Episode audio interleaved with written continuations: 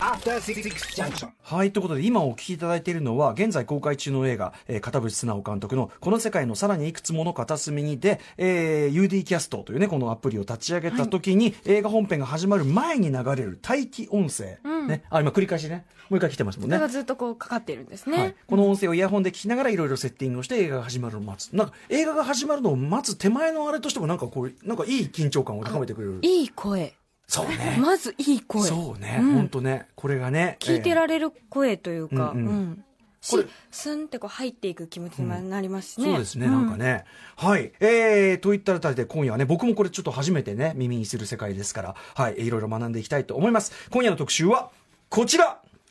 耳で見る映画音声ガイド UD キャストってなんだ？実際に使って聞いて試してみよう特集3月10日火曜日時刻は夜8時2分です。ラジオでお聞きの方もラジコでお聞きの方もこんばんは。TBS ラジオをキーステーションにお送りしているアフターシックスジャンクションパーソナリティのライムスター歌丸です。火曜パートナー宇垣美里です。さあ、ここからは聞けば世界がちょっと変わるといいなな特集コーナー、ビヨンドザカルチャーでございます。えー今夜は視覚障害のある方が映画を鑑賞するために使う音声ガイドの特集です。えー視覚障害のでも有無に関わらずですね、まあ、全ての映画ファンなら知っておいて損はないし、あのー多分映画を見るというはどういうことなのかみたいなことを改めて考える意味でもですね、非常に興味深いこの音声ガイド、えーそして UD キャストというこのアプリのね、機能とかね、えーどんな普及の仕方しているのかとか、えーいろんな面について今夜は学んでいきたいと思います。それでは早速今夜のゲストをお迎えいたしましょう。UD キャスト制作会社パラブラの、えー、まかないみほこさんと松田孝子さんです。よろしくお願いします。お願いします。いらっしゃいませ。松田です。まかないです。かわほっかわいらしい、ほっこりする感じで、ありがとうございます。喫茶店ですからね、喫茶店だ、喫茶店みたいなもんですから、ね、のんびりええのんびり、のんびり行きたいと思います。私もまともに喋っておりませんからね、大丈夫ですからね。はい、えー、ということで、お二方のご紹介をじゃあ、宇垣さんからお願いしまはいす。。お二人は字幕、音声ガイド、多言語字幕、手話映像などで映画や演劇のバリアフリーを推進する会社、パラブラ株式会社所属。ここで広報と音声ガイド制作を担当なさっているのが、まかなえみほこさん。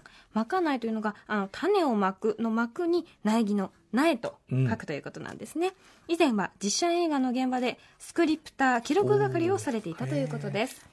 そして同じくパラブラ所属の松田高加子さんは2001年視覚障害の方と一緒に映画を楽しむサークルシティライツに参加4年半の配給会社勤務を経て、えー今は UDC え UD キャストの運営や音声ガイドの制作を携わっているということですねつまり、まあ、お二方とも、その、いわゆる映画業界というか、中で、まあ、他のお仕事もされてきたわけですね、ずっとね。そうです。うんはい。ちなみに、えっと、松田さんがいらっしゃった、そのシティライツというサークルなんですけど、昨年9月に番組に出演していただいた、えー、と、バリア、バリアフリー映画館、あの、シネマチュプキタバタというね、はい、映画館ありますけど、設立者の、えー平塚千穂子さんが立ち上げた団体ということで、平塚さんともちろん、はい、もうご面識は20年来の。あそういうことなんですね。はいはい。よろしくお伝えくださいこちらこそです。はい。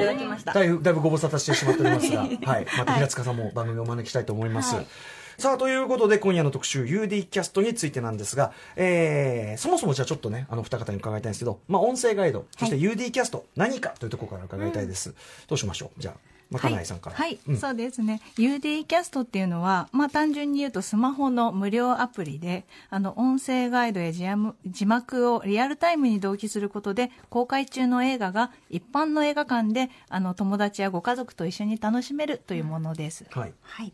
で、えー映画の音声ガイドっていうのは何なのかというと、まあ、映画の映像部分をナレーションで補うものということなんですが、あのー映画のセリフとセリフの間を使って映像を説明するものなのであの視覚を使わない、まあ、視覚障害の方だったりがあの視覚からつかむ情報私たちが視覚からつかむ情報をあの補足されることであの見えない目の見えない見えづらいお客さんも安心して映画を楽しめるようにするものということですね。うんうん。でまあさっきからちょっとおっしゃっていただいているように、目が見えてるお客さんが使うことで、あの視覚から割と曖昧に捉えていたものが、言葉であの捉え直すことができたりするので、面白かったりもします。ね、あの、以前それこそ平塚さんお越しいただいて音声ガイド僕らもあるその場面に関して自分たちなりにこうねやってみたんですけど、はいはい。まあねあの不必要な情報を 不必要な情報は言う。う。うん、で本当に必要なね情報は何かというとああそうかとこう例えば位置関係こういう説明がが必要、なるほど。だからその映画を見るという体験っていうのを改めてなんか見直す、はい。あれにもなってめちゃめちゃ面白かったんですよねそれがね。そうですね、はい。本当に。はい。えでですね、えーまあ、今日はまあその UD キャストというね、ことにあのについてお話を伺うんですけど、あらかじめですね、最初に、えー今夜この特集を伝えて、えー通じて何を伝えたいかというテーマについて先にね、もう説明しておきましょう。一つ目。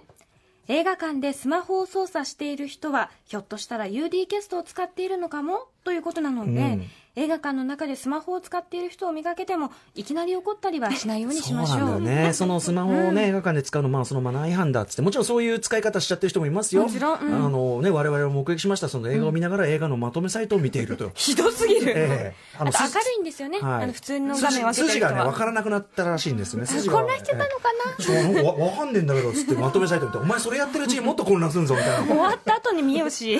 まあそういうのもあるけどもそういうんじゃない場合もあるので、そうということですね。いろんな可能性を考えてくださいということですね、そして2つ目。映画好きなら音声ガイドは絶対に楽しい。これはもう決して遠いものではないということですね、うん。まあ、先ほどから言っているように映画の見方そのものを、ね、もう一回こうちょっとみんななんていうかな改めて認識し直すような体験でもあるというあたりですかね。はい、えー、といったあたりで、まあ、UD キャストについてもっとね、えっと映画ファンとしても知っておこうという特集ということになっております。えー、あちなみにあと UD キャストは実は画面はそんなには迷惑にならないようになってるはい。画面が光らないような設計にしてあるので、そのあたりもあの誤解がないよううんに説明できればと思います。確かに使う側もですね、はいそのね、とはいえ、うんビッカビカになっちゃって、迷惑がかけ、邪魔しちゃったらってね、どうしようってなっちゃうけど、そんなことはないですよっていうね、はいあたりも説明していきたいと思います。さあ、それではお知らせの後、UD キャストをもっと知るために、実際の音声ガイドを聞きつつ、お二方にお話を伺っていきたいと思います。よろしくお願いします。お願いしおます。願いします。TBS ラジオアフターシックスジャンクション、えーパーソナリティの歌丸です。火曜パートナー宇垣美里です。今夜は耳で見る映画音声ガイド UD キャストってなんだ？実際に使って聞いて試してみよう特集です。UD キャスト制作に携わる若菜美穂子さんと松田孝子さんにお話を伺っております、改めてよろしくお願いします。お願いします。もう本当に、もうリラックスして、もうテピカジェルでもう手をもう、もう存分、もみもみしていただいて。思う存分もう、指先を消毒していただき、構いませんのでね。今日はてんこ盛りなんですから。ねはい。さあ、これふざけてる場合じゃない。えー、ということで今日はね、でも、でもすごくラジオ向きだと思うんですよ、音声ガイドって。ね。はいはい。まさに聞けば見えてくるんですよね。は。はい。い。ということで、えっ、と、音声ガイドって一体どんなものなのか、実際の音声を聞いて学んでいきたいと思いますが、その前に、基本的なことを伺っておきましょう。UD キャストで音声ガイドを聞く方法ですね。それをまず教わりたいと思います。はい。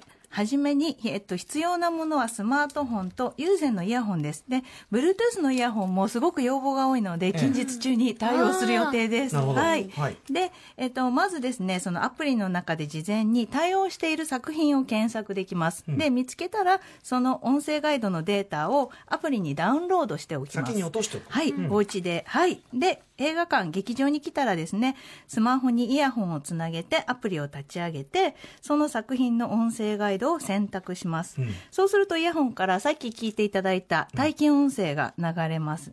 で、映画の本編が始まると、その映画の音声を端末のマイクが拾って、ダウンロードした音声ガイドが自動的に再生されます。同期する。はい。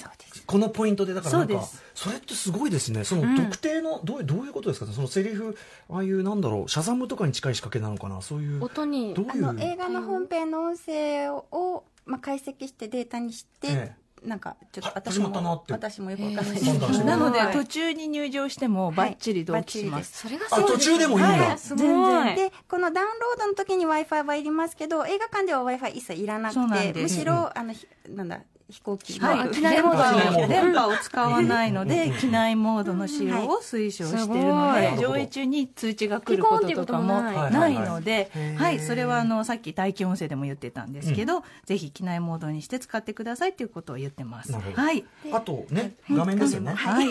言い。たい。こといっぱいああの本当にポイントとしてはですねさっきの体験音声が流れてる状態は、もうすでに画面が真っ暗になっていて、で明かりであの周りのお客様に迷惑をかけることがないというのが一番のポイントで、はい。ユーザーの方もそれすごい気にしてて、うん。画面を伏せておいたり、カバーかけたりなんかしながら、あのフォローしてやってます。うん。はい。確かにもう動機はね勝手にしてくれるんだから、うんうんうんある意味マイクのとこさえ隠さそうなければなんです。はい。いいわけですよね、はい。うん。あの画面を見る必要はないというなのであのピカピカっとしてああれは UD キャストだなっていうことはないのではい、ぜひそれは知っていただきたいじゃあやっぱりやっぱりピカピカしてるやつはやっぱりまとめサイト見てるやつじゃない。犯人でです。ただちょっとねスマホを持ってたりね、はい。イヤホンしてるとなんか、なんだあの人はって思う人もいるかもしれないですけどそれは UD キャストの人だから、はい。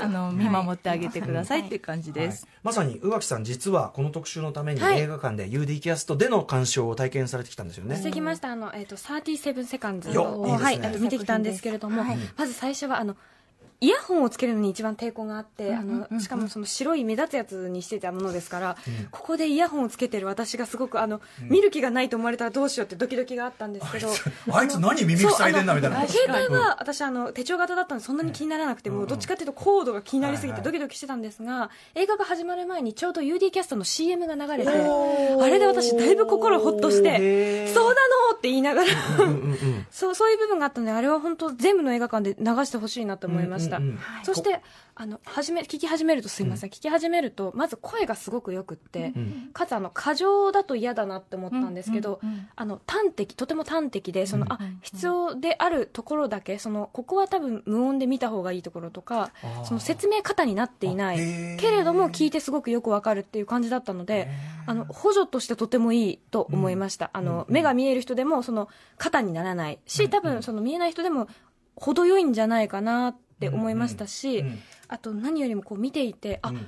なるほどこれがクリナズム街かとか、あこの夕焼けにこうだんだんこう暗くなっていく街をこういうふうに表現するんだっていうのを、うんうんうんうん。絵を見てその言葉で聞いてあこれがこれなんだっていうのをん。改めて自分の中でこうどドンピシャってなっうんうんうんうん。てそれがすごく楽しかったです。これをこう言語化するかみたいな発見もあるか、あ綺麗。なるほどみたいなああいうさあの発見が。37セカンドだとあのビルののあの窓が人の顔に見えたりとか、ああいうとこも描写してくれてるわはい説けですもんね、明してくれてて、うん。私最初もしかして聞いてなかった気づかなかったかもしれないってうんうんうん。思うんですけど、そうなってる、なんか人の顔が笑ってるように見えるみたいなことを書いてあ、あのが聞こえてきたりとか、あと多分普通に見てたらあんまりあの気を向けなかっただろう、うんうん鳥が飛んでるところはい。をこう描写していて、へー。あそう考えるとすごくこれにも意味を感じるし、うんうん。確かにこの鳥さん必要やなこの風景にとか。タイトルでね、うん。鳥が2羽プーってこう飛ぶのがあるから、はい。そういうことをリンクさせてるので多分それ重要なモチーフって判断したんだろうね。そう。あ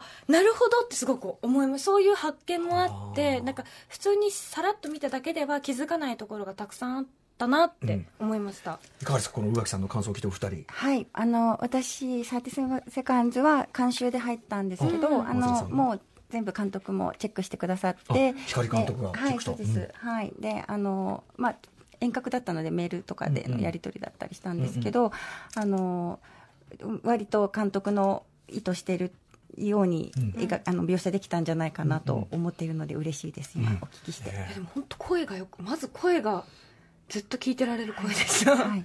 それも含めて。えっと、監督だったかプロデューサーの方の推し。推しの。あ推しの方なんだ。はい。すごい多分映像に合ってたんだと思います、そうですそうです。そのよ全部同じ方かなと思ったら、あの先ほどのこの世界とは違う人だったので、はい、違う方です。なんか多分作品に合わせてるのかなって、うんはい、ということで、まあ、UD キャスト一応使い方というかね、あの使った感想とかはこういう感じなんですけど実際、えっと、どのぐらいまず普及の割合っていうのはどうなんですか、2019年の実績でいうとあの公開の映画は洋画法が含めて1278本。それもすごいけどね、でそのうちの、まあ、80本で対応してましてでほとんどは邦画です。そうですね。まだまだ。はい、やっぱねその、外国の映画はねそのいろいろ準備期間とかもねあるからなかなか大変なのかな、そっか残念ながら、うん。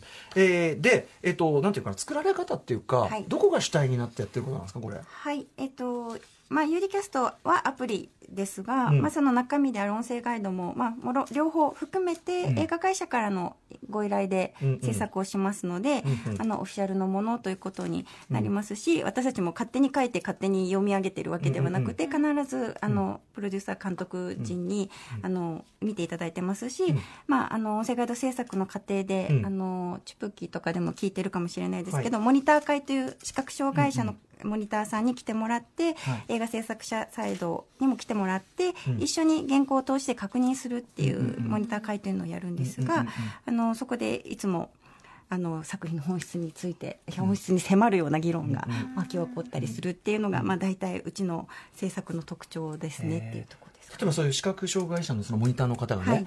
このこれだと情報がちょっとよくわかんないとか、ちょっと多すぎるとかはい。う一方で制作者はいやここが、そのこれは入れてくれとか、でもそれ視覚情報的にはそれどうですかね？とか、そういうちょっとやっぱり感覚の違いが出たりすることもありますか？はい、あります、ありますが、えっと、目が見えてる私たちも全員違うふうに見てるんですよね。うんうんはい。なので、視覚障害者というのが一方向の見方してるわけではないので、もうじゃあ監督がどうしたいのかっていうのを聞き取った上で、最適な形でのうんうん。言葉に収めて、うん。こんな感じでどうですかね？まあ、尺も限られてたり、はい2、3そうですよね。秒っていうのが大体なので、その中でこういう感じでどうですかね？みたいな感じで、ん。あの、収めていったりします。もちろんねプロセスとしては大変でしょうけどなんかすごい興味深いですね。そのね,、ねそのやり取り自体を見たいわ、楽しいです。すごい上がるまで楽しいす。楽しい。はい。では、ね、じゃあちょっとどんな、じゃあ実際どんなもんなのかということで UD キャスト、まあ基本の部分はね、我々ね、今お話を伺いましたが、実際、音声ガイド、じゃあ聞いていきましょう。まずはこちらの映画から。この世界のさらにいくつもの片隅にの音声ガイドを聞いてみようよいしょーはい。ということで皆さんご存知。はい。河野文雄原作、片渕素直脚本監督のアニメーション映画、この世界にさのさらにいくつもの片隅に、2016年公開のこの世界の片隅にに250以上の新しいカットを追加した新作バージョン、現在公開中です。太平洋戦争のただ中にあった昭和19年、広島県の呉に嫁いだ主人公の鈴さんが、夫とその家族、出会った人々と心を通わせていく様子を描いています。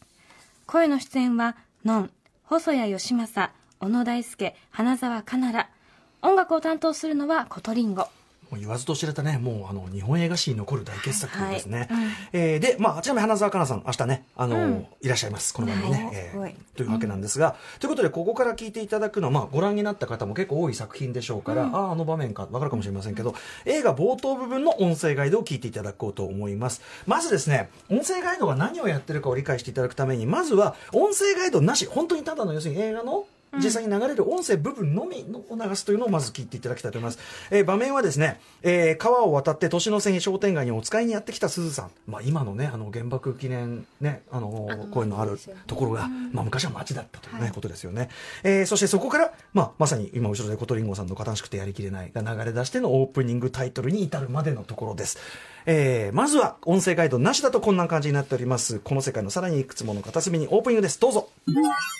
ね。あのということで、まあ映画見た人だったらねあああの感じかとかなんとなく絵も浮かぶかもしれないけど、全く知らないとね7日での音だろうとか、ねいろんな感じがすると思うんですよね。ということで、えー今このね、えー、と音声ガイド抜きで聞いていただきましたが今と全く同じその、えー映画冒頭部分の音声ガイドあり、えー部分を聞いていただきたいと思います。えっ、と先ほどよりちょっと長めにじゃあ流すと主題歌の部分を聞いていくと、えーまあ音声ガイドがつくことで、えーいろんなことが分かってくるんじゃないかということですね。えーいいのかな？もう言っちゃっていい？はい。それではこの世界のさらにいくつもの片隅に映画冒頭部分音声ガイドありでお聞きください。どうぞ。はい。ということで音声ガイド付きでお聞きいただきました。情報量が全然違いますね。ねえ、あの初めてねだからそのご覧になってない方はあそういうことだったのか。鐘の音、サンタクロースの格好したそうですね。えーセールスのあれだったのかとかね、わかるという、えーということでえっ、とちなみにですね、まあ、これナレーション担当されたのは遠藤優子さんという方です、語り口も素敵でしたよね。はい、あと僕すごいあのあ感心したのは歌詞がカトリンコトリンゴさんの悲しくてやりきれないの歌詞のやっぱ合間にこうそうですね。ふっとこう邪魔しないように。邪魔しないようにこう入れ込む苦慮の跡が。やっぱそう意識されて。そうです。もちろんです。はい。もう最大。本当はもっとい。ろいろなテロップが入ってるんですけど、もうギュッとここだけに入れられるので、はい。もう厳選して、うんはい、選ん。で選んでいただいて。なんかその映画のテンポ感映画見てるテンポ感みたいなのは崩さずにでも情報量も入れてということですよね。はい。えっ、とということで、えっと、これは、えっと、まかないさんが担当されたんですね。はいはいえっとまずこのなんていうのこの作品ならではのポイントみたいなはい心がけた部分とかありますか、はい、あまあほとんどの映画がそうなんですけど特に冒頭ってものすごくこう情報量が多くてでもこの作品は特にもうご覧になった方は分かると思うんですけど、情報量がものすごいはい。多いんですが、うんうんうん。セリフの隙間もほとんどないし もう何もっていうところで本当に短い言葉をつないでうん。イメージが膨らむように心がけたっていうところが、はいポイントです。例えばその和装や洋装の人が行き交う、うん人々が行き交うじゃなくて、うん和装や洋装の人が行き交うとされてますよね。やっこれは。ぱり時代がそこに象徴されてるっていうことでしたので、うん。はい、あの前作もやはりですね、うん。あの前作を書いたものと私がこれを踏まえて前新作でまとめた、その、はい、ふそうですね。あの増える前ね、そはい。のこの世界のはい。片隅に。はい。そうなんです。うん。はい。えっ、と、そんな感じで、あの、うんうん。時代感が出たり、さっきあの、聞いてる時にご指摘いただいたように、サンタクロースに扮したとか、年の位置とかあると季節感が出たりとか、はいそういうところが、はい、見てわかる情報がまとめられてます。はい、特にサンタクロースとかはその戦前で僕らが感じるその戦前とかうんうんっていうイメージじゃないじゃないですか、あ全然こういう普通の今と変わらないその日常とか、まあ、その欧米の文化みたいなのも普通に入ってたし、はいっていうあたりだからすごく重要な情報ですよね。そうですね。はい本当。に片渕監督全部時代交渉されて、うんうんあの街並みを描いてらっしゃるので、うんはい。実際に多分呉服店もあった呉服店だったりとかしてるので、まあ、もう本当に分かる人なんかイメージつく人にしか分からないかもだけどもしかしたら私が住んでたあの街のあの呉服店かしらって思ってもらえるかもしれないなみたいな、そういうことがね、はい。盛り込まれてますね、はい実は。なるほ。ど。うん。で、えー、とさらにですね、まあ、今回のそのいろいろ増えたこの世界のさらにいくつもの片隅にと前のそのこの世界の片隅に実はオープニングでも結構違いが。そうですね。はい。あの、やっぱり作品のテーマがちょっと変わってきているので、うん。やはりタイトルバックの見え方もうん。違うというところで、はい。あの、桜が書き足されたりとかしているのを気づかれた方も多いかなと思いますし、あとなんかタンポポが寄り添って咲いてるんですけど、その見え方もきっとあ前作と今作では、うん。多分見てる人の印象が全然変わるところかなと思いまして、うん。あの前のタイトルバックでは、はい。あのゆっくり流れる雲を背景にタイトル「この世界の片隅」に優しいタッチで書かれたタンポポ綿毛がふわふわと飛んでいくっていうような、うんうんうん。あのメインタイトルの表現だったんですけれども、うんうんうん今回はその桜の情報とあの白と黄色のタンポポが寄り添って咲くっていうところを盛り込んだ感じこれはだからもうその作品理解度の問題ですよね、もはやね。あの片渕監督、さぞかし喜ばれたんですか、これ。あの 監督から NG が出なかったのでこうなってるだけで、はい、あのそんな感じ。いや、これはね、我が家を得たりだと思いますよ。その、要するに前作、その、他の世界の片隅にと、さらにいくつものの根本的な、もうテーマの違いとおっしゃいましたけど、まさにその部分を端的にね、汲み取られてて、はい。タイトルの部分でもね。はあ。で、問題はですね、じゃあその監督ね、片渕さんはでもね、こだわりの人ですからね、きっとうるさいんだと思いますよ、いろんなことに。ということで、続いては、監督から、今、うなずいてますよ、松田さんね。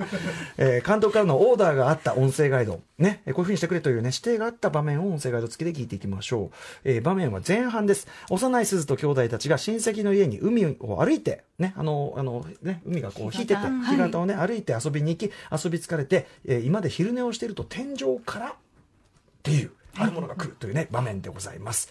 えーこれいいのかな？これますね。えーそれではどうぞ。はい。ということでね、これね、あのーまあ、ネタバレを避けて言うけども、まあ、後半に出てくるある人のちょっと伏線にもなってるようなね、えー非常に重要な場面ですけども、えーこれ、まかないさん、えっ、と、片渕監督からどんなオーダーがあったんですか？はい、えー、と監督のチェックでですね前作ではあの天井の隅から少女が顔を出しているといった説明をしてたんですが、うん。あの監督のコメントで少し階段めいたニュアンスだから、女の子の顔としたらどうかという指摘があって、天井の隅から女の子の顔が覗いているというようなガイドになりました。はあでこういう本当に細かいその言葉のニュアンスっていうのが本当にイメージを作る上で非常に大切だと思うので本当にこれはいい指摘をいただいた確かに少女が顔を出してるって言うと、それはもう少女が顔を出してるんだけど、ね。生きてるんだろうなって感じがします。ね、けどだけど女の子の顔が覗いてるって言うと、え、なんでっていう、うんうんうんちょっと入りますよ、謎がね。はい、あのシーンがみんな思い浮かぶと思います。なるほど、はいこれは繊細だわ。うんうん。さらに、はい、あのこの女の子あのおっしゃいましたけれども描写がすごく重要になってくるので、前作に比べてかなり描写を足しました、うんはい、でやっぱりその監督からも女の子に対する指摘をたくさんいただいて、うん。あの薄汚い女の子だけど、うん。着物は実はおばあちゃんに作ろってもらってるので、うんうんうん。実は汚れてないんだよと。で汚れた着物っていう描写じゃなくて赤じみた肌ボサボサの髪としてほしいっていうかなり具体的な意見をいただきました。はいそうか。繊細だな、ねえしっかりとした。でもやっぱりそのおばあちゃんとの関係性とかはいっていうところでもめちゃくちゃ重要ですもんね、それはそうなんね。です。ははい。そうか見直したくなりますね。はい。あ本当ですね。聞い。ても実際。一度見たい。そうか、そう思ってみて、うわ、着物は確かに綺麗だそう私たちもね、あ、そうだって気づかなかったところなので、さすがっていうか。やっぱり片渕さんだから本当に隅々までちゃんと計算し尽くして書いてるってことですよね。細やかなはい。特にやっぱこのシーンは重要だから、うんうんうん。きっといろんなことを言ってくださったんだと思ってます。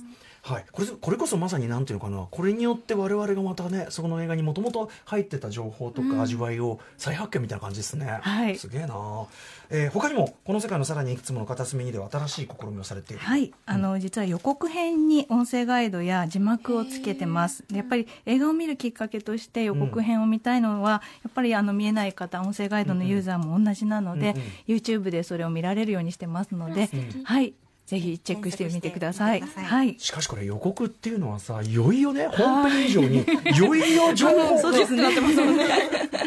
大変じゃないですかかなり。ってなりました。何何雪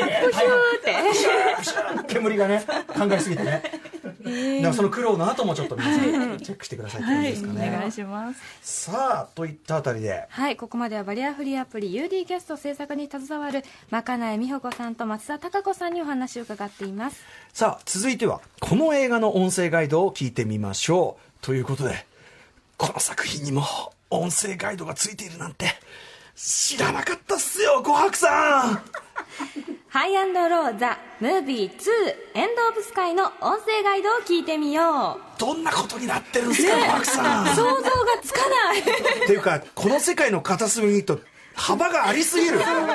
生とどうって感じですけれども。さあということで、はい、 EXILE TRIBE がドラマ、映画、ライブなど様々なメディアミックスを展開しているエンターテインメントプロジェクト HiGH&LOWシリーズの劇場版第3弾になるんですか、ん通称、ん？あそうそうあのね RED RAIN を入れる。あなるほど。で第スピンオ3フがある。んで弾なるほど。ね小林先生ね本当に。ね 通称ザム2 2017年に公開されました。日本離れした激しいアクションシーンで EXILEファンのみならず映画好きの間にも熱狂的なファンを生み出しています。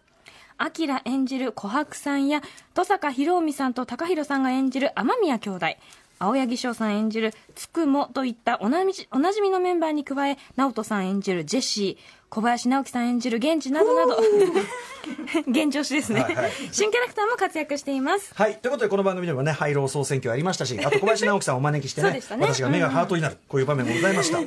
ということで、これから聞いていただくのは、この、えっ、と、ハイアンド、ハイアンドローザムービー2、エンドオブスカイのオープニングです。どうなってるんだろう？これはね、ハイローし、てかね、僕はもうハイローシリーズの中でもやっぱね、このエンドオブスカイが最高傑作だと思ってます。あ上がり度が違いますからね。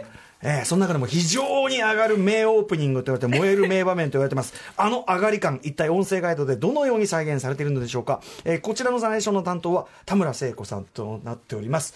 それでは、いきますかね。聞いてみましょう。どうぞえあの、あの、ね上がりましたよ。あの、か絡み合うように竜が現れ火を吹くとかは、あの、ひすげえ飛躍してるところなんで、元がね、なんじゃそりゃと思うかもしれないけど、本当にそうなんです。本当にそうなんですね。はい。ということで、これ音声ガイドは松田さんが担当されたということで、私が担当しました。はい、これはどうですか、ハイアンドロー、またね、全然あのこの世界の片隅とは当然違うと思うんですが、はい。特有の難しさとかは、はい。あのまあ、私、書くときは、普通に1回はあの自分として鑑賞するんですけども、見終わった後の感想とかはすごいあの大事に、それを共有したいなと思うので大事にするんですが、うん。やっぱり見終わった後に、これはもうかっこいいと思わせないと負けだなということを感じたのではい、えー同じような感想を資格を使わない鑑賞のお客さんにも持ってもらわないとん。いけないなって、で目から感じるかっこいいっていうものを耳で聞いてもかっこいいと感じてもらわないといけないので、うん。その辺がすごい難しかったです。なるほど。僕はでもねこのシーンの中の僕一番このシーンのかっこよさの肝になるところを松田さんがばっちり押さえてて、はい。感動したんですけど、はい。要はコブラが、はい。ねえーはい。最初ガンちゃんが演じますよ、はい。ね、あのコブラが一人でバイクに乗ってそ最初はコブラ一人しか見えないんですよね、はい。でその鉄パイプの男たちに向かってくるように見えるんだけど、その後ろから三の連合会のバイクがわーっとこうお、まあ、実際扇状にというか後ろ、はい。わーっと横に広がるんですよね、はい。後ろからコブラのところからわーってこう出てくるここがかっこいいんですよ。だからこれをねちゃんとねコブラの後ろから次々にバイクが分かれるね、えー三の連合会の連盟がレッドライトをつけて一直線、はい。これが見事に。はい、すごい。これでもやっぱりその四角この部分肝だっていうふうに思われたんじゃないですか、そうまあ松田さん。もう見てかっこいいなと思ったことはなるべく共有できるように頑張ったって感じですね、あとやっぱりこう踏み込んでいるなっていう部分だとしてはですねやはりですねコブラの表現。ね三能連合会コブラ。金髪。整った甘い顔立ちねこれやっぱ顔重要やっぱね。そうですね。やっぱハイアンドローね顔が顔がいい、ね、そうです。応援上映の皆さんね顔がいいって言ってました。顔がいいはい、はい、もう顔重要。もう甘い顔立ちなそうでんです。あの市場ではなく事実事実。なぜなら事実である。か らそっか。実際このその松田さんのですねこの音声ガイドがあのハイローファンに、まあそう要するにその視覚障害とか関係なく、はい。ハイロハイローファンに見つかり、はい。えー今度ですね 整った甘い顔立ちのところで、はい。その通りっていう、はいそうです。同意が多い。めっちゃ同意いただきました。もともとハイアンドローってその僕が言ってき右客が言ってた応援上映とか、やっぱりそのなんていうのもともとファンとかもこう見た情報をはい。付け足して喜んだりしてるところがあるから、は言っちゃえば音声ガイドね。はいそうです。まさにはい。お祭り的な意味でも音声ガイド、情報足される方が嬉しいですもんね、はい、そう。だから応援上映行ったことがあるんですけど、あやっぱりそこで盛り上がる。よ、そうだよねみたいな感じで私も思いました、ハイアンドローそのものがもともと過剰な足し算でできてる作品なので、い。いくら足されたっていいんですよ。それを受け入れる度量があ る、話聞いてとかそういうこと言ってますから。そっかそっか、聞いてないんだもんなところがでもやっぱりさ、難しいのはだって。アクションじゃないですか、はい。アクションってどうやって伝えるのってことですよね。ねえ。ということどこまでで私はちょっとこれぜひ聞きたいんでいいですか、はい。続いての音声ガイド聞いてみましょう。私がそこと上がってます。もちろんね格闘バトルシーンの音声ガイドです。場面はですねこれ名場面。立体駐車場で琥珀さんとつくも、えー VS ですね。源氏これはね小林直樹さん演じてます、えー源氏とクリューメンバーのバトルなんですね。でこれ源氏っていうのは本当にもうターミネーターのごときね不死身の殺人マシンのように登場しますしえーあと琥珀さん対源氏の格闘。ここすごいですね。車を挟んでの格闘とか名場面いっぱいありますがどのように松田さん表現されたのかということを含めて どうなってるんでしょうか？相当集中力がいると思いますがよろしくお願いします、集中していきましょう、どうぞはいということで。い。やーすごい情報。お疲れ様です松田さん。いやー情報量がねもう実際ね次から次へとねいろんなことが起こる場面でもあるんで、なかなか大変だったと思いますがこの場面ポイントとしてはどういう感じで作られたんですか？はい。えっと、いや、もう、あの、あの、やなん、まあ、結構 SE が、ティンティンティンティンみたいなやつとか、あの、ダダダダみたいな、あの、殴るシーンとかの音とかもあるので、それを、まあ、なるべく引き出すようにしつつ、それが何の音なのかっていうのが、分かるようにっていう。ああそっか。でも、やっぱりちょっと、あの、源氏の不気味さっていうのが伝わったのかなっていう。いやいや私あの見てないすみません見てないんですけれども見て現地怖って思いました よかったです。意味がわからんと思いながら聞やっぱり機械的に立ち上がるとか高速で立ち上がるとか何事もなかったかのように上半身だけ立ち上がるとかっていうところを、あの確実に彼の不気味感っていうのはやっぱ強調されてるんで。なんかヒトルダにロボットだとしか思えないって思そいうながらです。そのことが大事です。あ本当ですか？実際そういうキャラクターなんです。あ本当ですか、うん。もうタかなって思いました。ターミネーターみたいな感じなんです。うん怖いよって思いました、はい。その言葉使いたかったです。ターミネーター。ね、本当ターミネーターのように 使いたかったんですよね、一方あのねつくもさんのさこれはね、あのねあのバイクがこうつくもさんがこう捨ててるところにやってきて、でその車止めを置いてボンってああいうのって表現するの難しいですよね、はい、難しいです、なのでもうなんかどなんかどっちが今勝ってるかなっていうのが、うんうんうん。最終的に分かれば、まあ、いいかなみたいな、あと、まあ、リピート鑑賞した時にちゃんとこうイメージできたらいいかなとか、うんうん。あのなんかいっぺんには分かってもらえなくても、かっこいいことが積み重なってるなみたいなふうに思ってもらえたらいいかなという、いやでもすごいみたいな。うんでもそのかっこいいことが積み重なってるなはまさにハイローですからね。ていうかそれそれそれ以外は別にないじゃないんで。はい。はい。ということでさらにですね、ハイローもう一個もう一個聞いていいですか？はい。えお願いしますーハイローファンが非常に盛り上がったという音声ガイドパートでございます。えー舞台はサンキングス刑務所。え待って。あそうなんですね、はい、ジェジェシーの初登場シーンでございます、えートレーニングを終えたジェシーが、えー地下闘技場に降り立ちバトルをします、えージェシーファンの皆さんが騒然となったポイントはどこか、はい。注意しながら聞いてください。どうぞ。はい。ということで。はい。これは見たくなった。これ映画が見たくなった。非常にだからその登場しただけであこれはその非常にカリスマ性もね高くて。なんだかわからないけどこの人に注目していたら絶対面白いことが起きるっていう感じがすごい。うん。その通りです。伝わってきました、こちら松田さん、はい。ねはい。留意されたのはどこでしょうか、はい、あのもうこのシーン私が好きすぎて、まあなんだったらちょっと足りなかったかなぐらいに描写が。あの描写したんですね、うん。うん。そしたら、まあ、ゆくゆく公開された時に、ツイッターであの音声ガイドさんジェシーのファンに違いないとかって言われてすごいちょっと恥ずかしかったんですけど、ええ。はい、でもあの友達の女子大生の視覚障害の友達がいるんですけど、その子と一緒に見に行ったら、うんうん。セクシーってことなのかなって思ったってはい。言われて、まさにそういうすごいはい、我が言を得たり。はい。うん、でも本当にあの、ね、刑務所のその独房の中で、その懸垂をしている背中で、え光がこう差し込んでて、で振り返ってなんかもう完全に絵浮かぶもんね実際のとこ。美しいシェイプの背中。そうです。これも事実なんです事実です。事実しょうがない。事あと実だから。あとやっぱそのなんていうの過剰なまでの、過剰なまでのかっこよさ表現みたいな、そこがやっぱ灰色の肝でもあるから、特にこの場面とかは。豪華な感じしますね。なんかはい。なんかこうすごいことをゆったりやるっていうのがかっこいいポイントだなと思ったので、うん。あなんか悠然としている感じを出していらっしゃるので、直人さんもそれをちょっと出したかったんですね。なるほど。いや でも。どんどん扱いが下がっていく太めマッチョ。太めマッチョ。太マッチョマッチョ。あそう確かに。あこれでも実際でもねあのふ要するに情報量が一旦入っちゃってれば、はい。だんだん減らしてってもいいってことですよね、はいそうですそうです。例の、はい。例のあいつみたいな、あそうです。負けてっしみたいな。そう。別にデブとかでもいいわけですよね。そう。もう頭の中で作っていただければそれで、はい、そういうふうにそのなんていうのあのある程度そのシーンの中で情報を叩き込んでおけばあとは減らしていってもいいっていうのはこれは一つ音声ガイド一つメソッドとしてありますかね？はい、そうです。なのでだあのもう登場シーンでちゃんと分かりやすくドンと出しておかないとやっぱり減ら勝手にへあのそうそう少ないのから多くしてもん混乱しちゃうので、はい、なので太めマッチョからまさに。